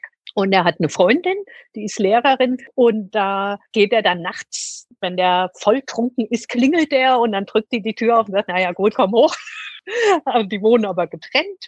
Und dann beschreibt er das so schön, äh, dass er sagt, der fühlt, also wenn er dann bei der ist, dann ist alles egal. Also da fühlt er sich geborgen und einfach, dass er sich an ihren Körper schmiegen kann, da ist die Welt wieder in Ordnung. Und dann hat er ein Haus im Elsass. Wenn er genug von Basel hat, dann packt er seine Freundin aus oder äh, ein und dann geht's los. Dann fahren die halt in dieses Haus. Vorm Haus sitzen dann schon die Katzen, weil die wissen, der kommt und wenn der kommt, dann wird's schön. Und nebenan ist der Bauernhof. Die Bäuerin passt halt auf die Katzen auf. Irgendwann schafft er sich auch mal Hühner an und die, die Nachbarin versorgt die dann, wenn er halt in Basel ist und ermitteln muss. Und, oder der, der im, im Sommer geht er halt im Rhein schwimmen, da springt er irgendwo bei einer Brücke ins Wasser und ein toter Mann macht er dann und fließt dann, da gibt es dann wohl so, so, so ein äh, Schwimm, so, ein so ein Freischwimmbad, da legt, dockt er quasi an, da hat er auch sein Handtuch und seine Klamotten und dann haben die da so Gastronomie und dann sitzt er dann da und dann sagt er, ja, habt ihr schon gehört, das und das ist passiert und dann holt er da wieder seine Informationen. Mhm, mhm. und da gibt's noch irgend so ein so ein, so ein Subtext, finde ich, bei diesem Hans-Jörg Schneider, wie ein gutes, schönes Leben sein kann und was ein gutes Leben ausmacht. Das finde ich sehr angenehm. Also dieses, dass der sagt, jetzt muss ich wieder aufs Land und da ist ein Birnbaum, unter den setze ich mich jetzt. Und äh, von dem Birnbaum trinkt er, glaube ich, auch noch irgendwie die Birnen in eine Destillerie und dann trinkt er auch noch den Birnenschnaps davon. Oder halt die Nachbarin, da kriegst du halt auch den Lauf der Zeit mhm. mit, dass die sagt, ja, wir geben jetzt die Landwirtschaft auf, lohnt sich halt nicht mehr. Wir haben dann halt noch eine Kuh für, für sich selbst oder so. Also den, den Lauf der Zeit, wie sich was ändert. Oder halt auch in Basel, da ändert sich ja dann auch im Lauf der Zeit einiges. Und später ist er dann auch tatsächlich in Pension, aber dann gerät er halt auch wieder. Also da sitzt er halt auch in seinem Lieblingsstammlokal draußen und dann kommt einer an, sagt, da liegt eine Leiche. ja, muss halt hingehen. und dann geht er da hin und dann kennt er den auch noch, die Leiche. Und dann geht er wieder weg, weil er sagt, den ehemaligen Kollegen möchte er jetzt nicht begegnen und geht heim. Und dann kommen die natürlich und sagen, was fällt dir ein? Du kannst doch nicht vom Tatort weglaufen. Da hat er gesagt, ich habe ja nur mal geguckt. ich habe damit ja nichts. Da kam jemand, hat gesagt, da liegt eine Leiche, da habe ich mir die mal angeguckt. Und dann, ja, dann ermittelt der natürlich halt privat. Und das ist halt auch einfach schön zu lesen, wie der das dann macht. Also er geht dann halt rum, geht mal hier in die Kneipe, geht mal da in die Kneipe. Und er kommt natürlich nachher auch auf die Lösung und äh, die ehemaligen Kollegen werden halt natürlich narrisch, weil was mischt er sich in unsere Ermittlungen ein? Der alte Besserwisser. Und also das ist einer, den, genau, genau. Ja, und halt auch auf seine eigene Art. Da ist es dann auch, na, hast du wieder länger geschlafen heute? Und dann sagt du, also das ist halt seine Methode zu ermitteln. Also er muss dann halt, der denkt nach tatsächlich, aber halt nicht im Kommissariat, sondern setzt sich dann halt irgendwo hin oder legt sich tatsächlich auch hin und schläft und sagt, beim Schlafen kriegst du die besten Ideen. Also das ist so eine sehr sympathische Figur, finde ich. Ja. Bis auf diese Mallory waren das ja eigentlich alles irgendwie sympathische Figuren. Skurril, sympathisch. Ja. Wobei ja wahrscheinlich diese Mallory auf ihre Art irgendwie dann wieder interessant ist, ne? Also da bei der Mallory ist es, wenn die in einen Raum betritt, die zieht alle Blicke an. Ah, ja. Und all, und ja, und alle würden die auch gern näher kommen. Und dann kommt aber ein Blick von ihr und dann wissen die meisten, okay, ich lasse es lieber sein. Also ich habe sie trotzdem, ja, gern kann man kaum sagen, aber halt die ist einfach, weil die faszinierend, die cool ist, ja und faszinierend und du willst dann trotzdem wissen, wie schafft sie das diesmal ah, wieder. Hm, verstehe. Aber würdest du für dich sagen jetzt, was deine, die du dir uns vorgestellt hast, das waren ja eher die auf der Wohlfühlseite Krimis. Bist du auch eine, die sagt, oh, es kann ruhig ein bisschen blutig werden, grauslich? Also bei der Lisbeth Saarlander, da ging es ja schon Eben. ordentlich zu. Also das habe ich gelesen, atemlos äh, alle drei hintereinander. Die gab es dann schon alle drei. Und da war mir im Urlaub und ich war stinkesauer, dass wir einen Ausflug nach Hiddensee machen mussten, weil ich saß mit dem Buch da Und das war auch noch, als es wirklich so sehr, sehr spannend wurde, wo die selber halt in, in die Schusslinie geraten ist. Ich dachte, ich kann ja jetzt nicht aufhören. Jetzt soll ich einen Fahrradausflug also mit der Fähre rüber nach Hittensee und da Fahrrad fahren. Also da, das war, also das macht mir nichts. Also da habe ich überhaupt keine Probleme. Also wenn es da gruselig und grauselig, also halt mit, wenn es richtig brutal ist, weil das kann ich gut abschalten. Das ist für mich Fiktion. Also das ist ja gut. Manchmal sagt man schon, uh, das war aber schon ein bisschen heftig oder oh, das war eklig. als wenn es zu sehr ins Detail ging. Aber bei, bei der Lisbeth Saarlander zum Beispiel, also da musste ich, da musste ich ja weiterlesen. Das war ja so spannend, auch wenn es da halt blutrünstig und brutal, also da äh, der, der Bruder da, der keine Schmerzen kennt. Also bitte, das ist alles nur Fiktion, ja? Ja, ja, da gibt ja. Aber ich lese keine so wahren also Kriminalfälle, das will ich nicht. Wenn du weißt, das ist nach einem echten genau, Fall. Genau, das ist ja. mir unheimlich. Wenn ich sage, ich, ich habe es gern, mhm. okay, so, so brutal es vielleicht ist oder was. Ich meine, es muss jetzt nicht grausig ausgeschlachtet werden. Aber ansonsten, okay, wenn ich das Buch, Buch weglege, das ist Fiktion, auch und damit ist es mhm. erledigt. Ja, das ist noch einmal eine eigene Dimension, wenn, ich, wenn man sagt True Crime. Das ist mir zu unheimlich. Okay. Aha. Ja, bei der äh, Anne Holt zum Beispiel, bei der geht es ja auch recht blutrünstig ja, ja. zu. Aber also das kann ich auch, also die lese ich sehr, auch sehr gern und das kann ich auch gut lesen. Also da, ich habe da auch keine Albträume oder sonst irgendwas. Das sage ich einfach wirklich, das ist Fiktion. Kennst du auch oder liest du auch die Sachen von Mario Giordano, die Tante Boldi? Nee, die habe ich jetzt bei dir oder bei euch im Podcast gehört und hast gedacht, das, also da habe ich einige Sachen gefunden und gedacht, okay, da geht bei mir dann auch auf die Liste. Na schau, konnten wir da auch weiterhelfen. Weil die ist ja auch so eine skurrile Figur. Mhm. Wenn du das anfängst zu lesen, wir haben es uns damals gekauft, als er dort war, bei, beim Crime Fest, eben halt auf Englisch. Mhm. Aber die ist so richtig sympathisch, irgendwie total skurril. Und der arme Neffe, der dann bei ihr einzieht, der ist irgendwie der arme Typ.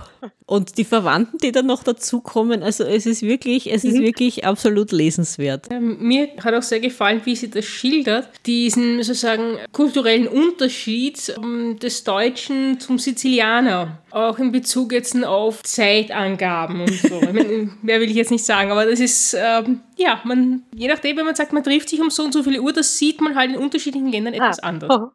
Das ist so wie in Brasilien, was die Carmen ja. erzählt hat, wenn es da ausmachst, irgendwie zum Abendessen oder so. Und die einen kommen um sieben, die anderen tauchen um elf auf mhm. mhm. und alles dazwischen. Wenn man in dem Land lebt, ist es eine Sache.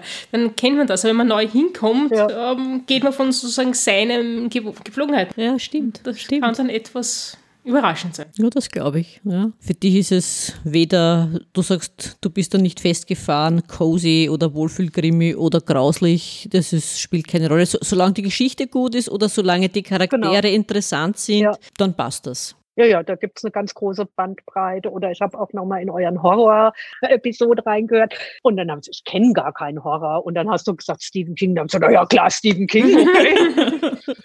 Den habe ich auch gelesen. Aber dann, also ich hätte im ersten Moment hätte gesagt, nee, Horror kenne ich keinen. Oder halt bei Science Fiction ging's mir dann auch so, wo ich Science Fiction, nee, kenne ich gar nicht. Oder bin ich jetzt gar nicht so der Typ für. Und dann, ah ja, gut, okay, das.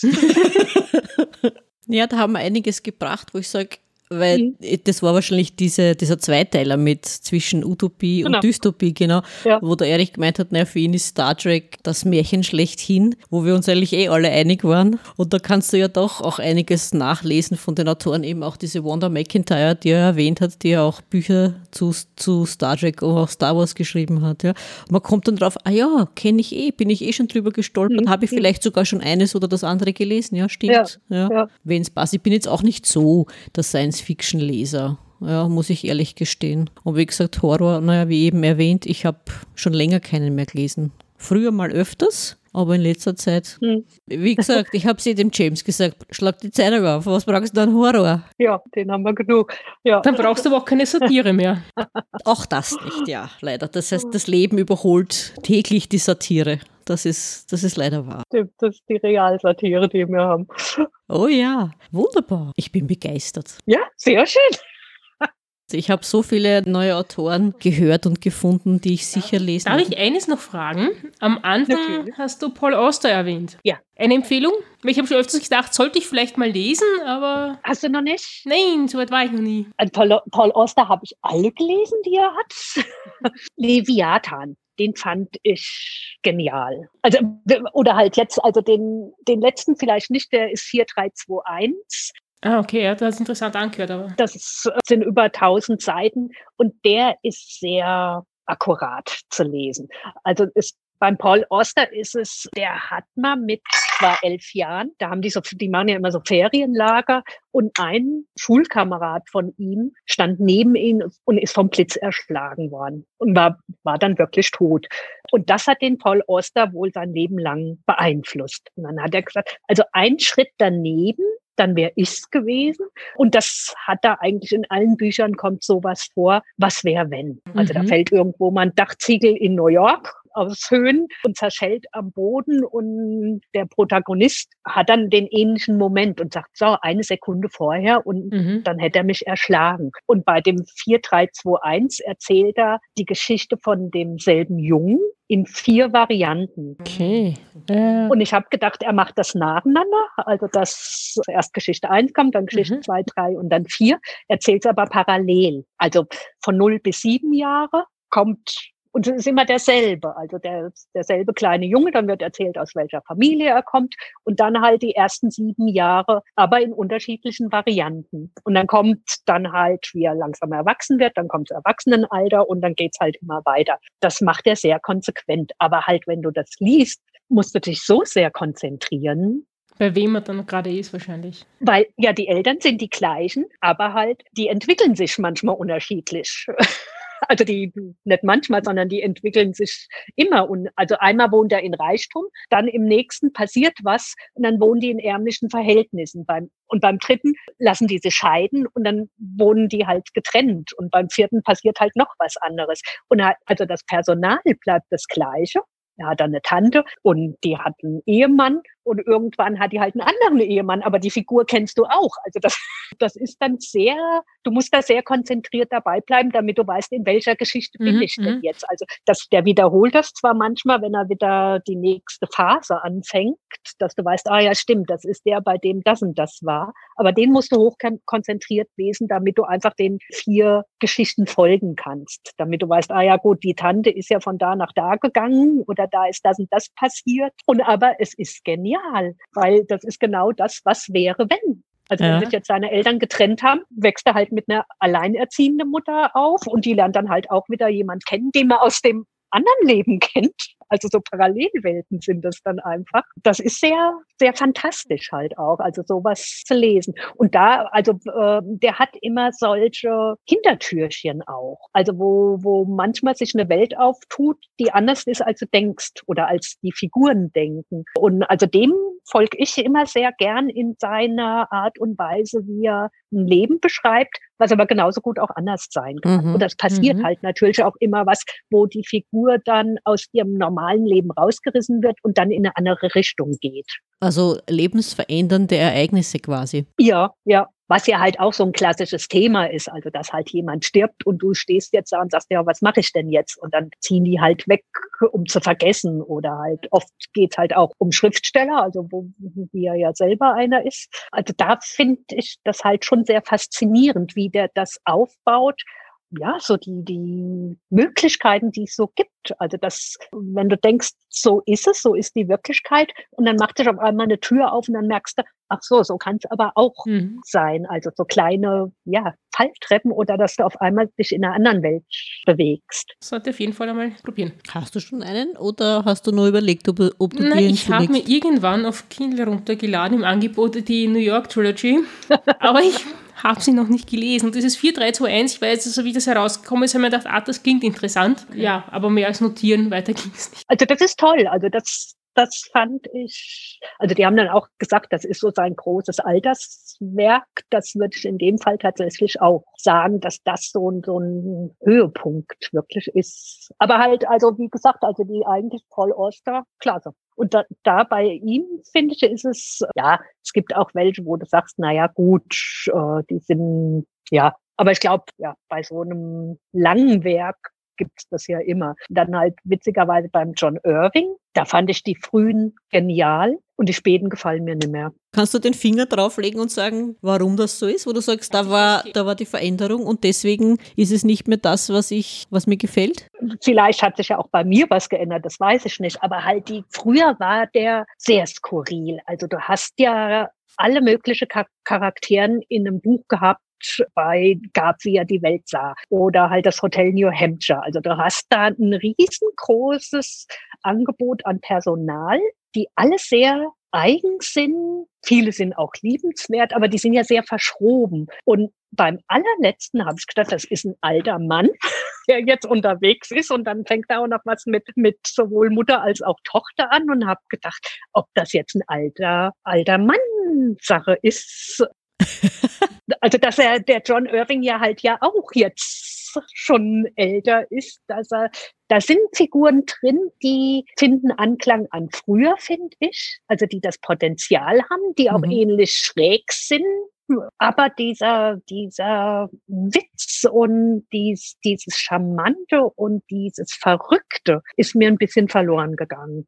Ja, vielleicht muss er vielleicht irgendwas kompensieren, wissen wir nicht. Naja, er hat ja mal in einem, glaube ich, so, also der hat wohl eine Missbrauchsgeschichte in seiner frühen Kindheit erlebt. Und das hat er, glaube ich, in einem, weil das ist auch ernster. Mhm, mh. Vielleicht muss man auch einfach sagen, es ist dann halt ein anderes Buch. Also es ist nicht mehr das, was man, also man geht ja mit Erwartungen ran und äh, dann kann es ja an mir liegen, dass ich sage, naja, die Erwartung hat er jetzt nicht mehr erfüllt.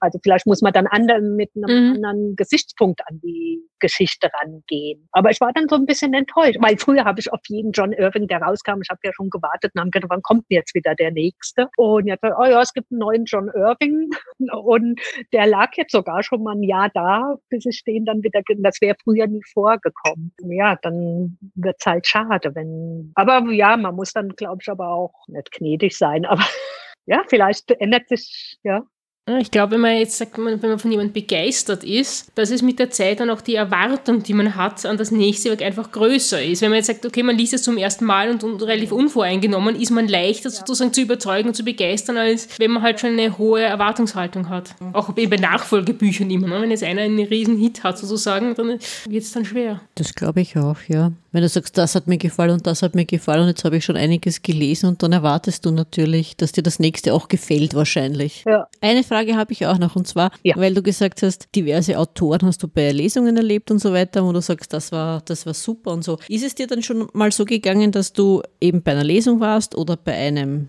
wie es wir gehabt haben, eben Panel, wo Autoren über ihre Werke sprechen.